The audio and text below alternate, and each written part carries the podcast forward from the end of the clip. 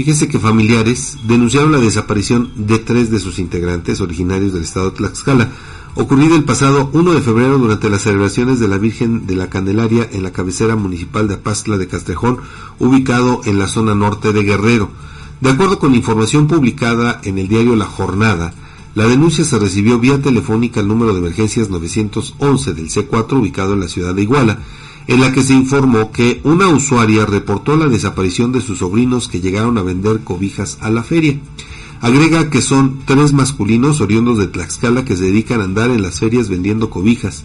Sus papás se encuentran en Tlaxcala y la última comunicación que tuvieron fue el pasado lunes 29 de enero a las 22 horas y hasta el momento ninguno de los tres les contestan las llamadas. Les mandan a buzón y ya no tiene su foto de perfil y en las redes tampoco. Los desaparecidos son Rogelio Pozos Ramírez, sobrino de 27 años de edad, eh, Giancarlos Pozos González de 18 y Domingo Ramírez Carmona, un primo de 41 años de edad. Los tres van en el vehículo donde transportan su mercancía, que son cobijas, características del vehículo, marca GNC tipo C35, color blanca, con dos puertas, caja blanca y canastilla, del año 99, placas XB92 125 del estado de Tlaxcala, tiene una calcomanía de un caballo en la parte del conductor abajo del espejo.